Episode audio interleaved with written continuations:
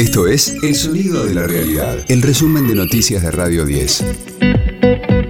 Hoy es miércoles 15 de marzo, mi nombre es Karina Sinali y este es el resumen de noticias de Radio 10, El Sonido de la Realidad. La inflación alcanzó el 6,6% en febrero. De esta manera, la suba interanual fue de 102,6%, la más alta desde 1990. Alimentos, comunicación y restaurantes y hoteles son las categorías que más aumentaron sus precios. El economista Sergio Chousa advirtió que la gente siente en el día a día la suba en los alimentos. Más que el 6,6, uno dice, bueno, 6,6% está bien, es promedio, pero lo que siente la gente en el día a día es la inflación de alimentos. La percepción inflacionaria es el capítulo de alimentos y bebidas, que en febrero marcó un aumento de casi 10%, 9,8%. Es una aberración eso y bueno, fue metodológicamente, la cuestión técnica fue porque impactó muy fuerte ya el rubro de carnes, que no no había pegado tanto en enero, pero sí pegó en febrero. Algunos casos de algunos cortes en particular tuvieron aumentos de arriba del 30% en un mes. Alberto Fernández sufre una hernia lumbar y hará reposo en la residencia de Olivos. Tras los estudios en el Salantorio Otamendi, se le realizará un bloqueo radicular en las próximas 48 o 72 horas. El presidente suspendió toda su agenda para los próximos días.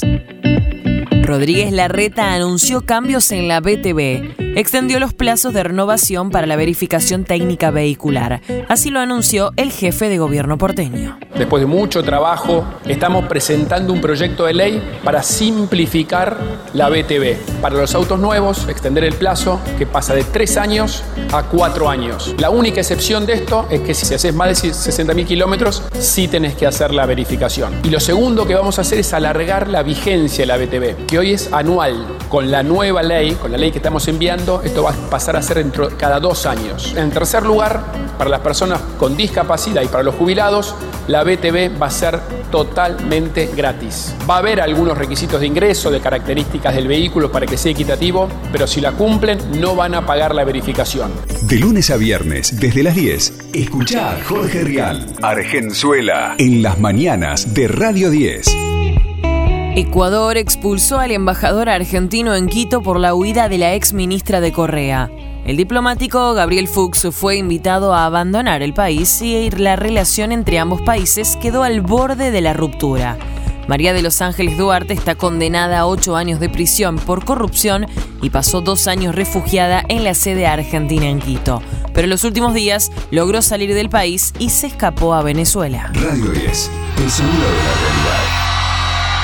The Weeknd agregó una segunda función en el estadio de River. El artista canadiense agotó en cinco días las entradas para el primer show del 18 de octubre en el Monumental.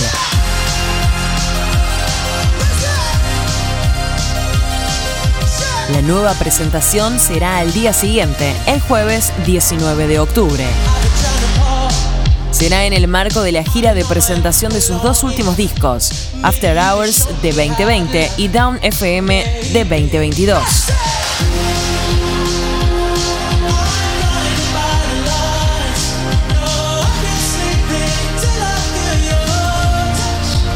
Las localidades están disponibles desde hoy a través del sitio oficial.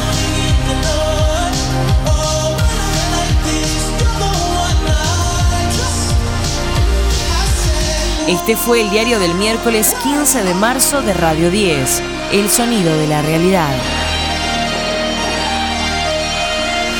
El resumen de noticias de Radio 10. Seguimos en redes y descarga nuestra app.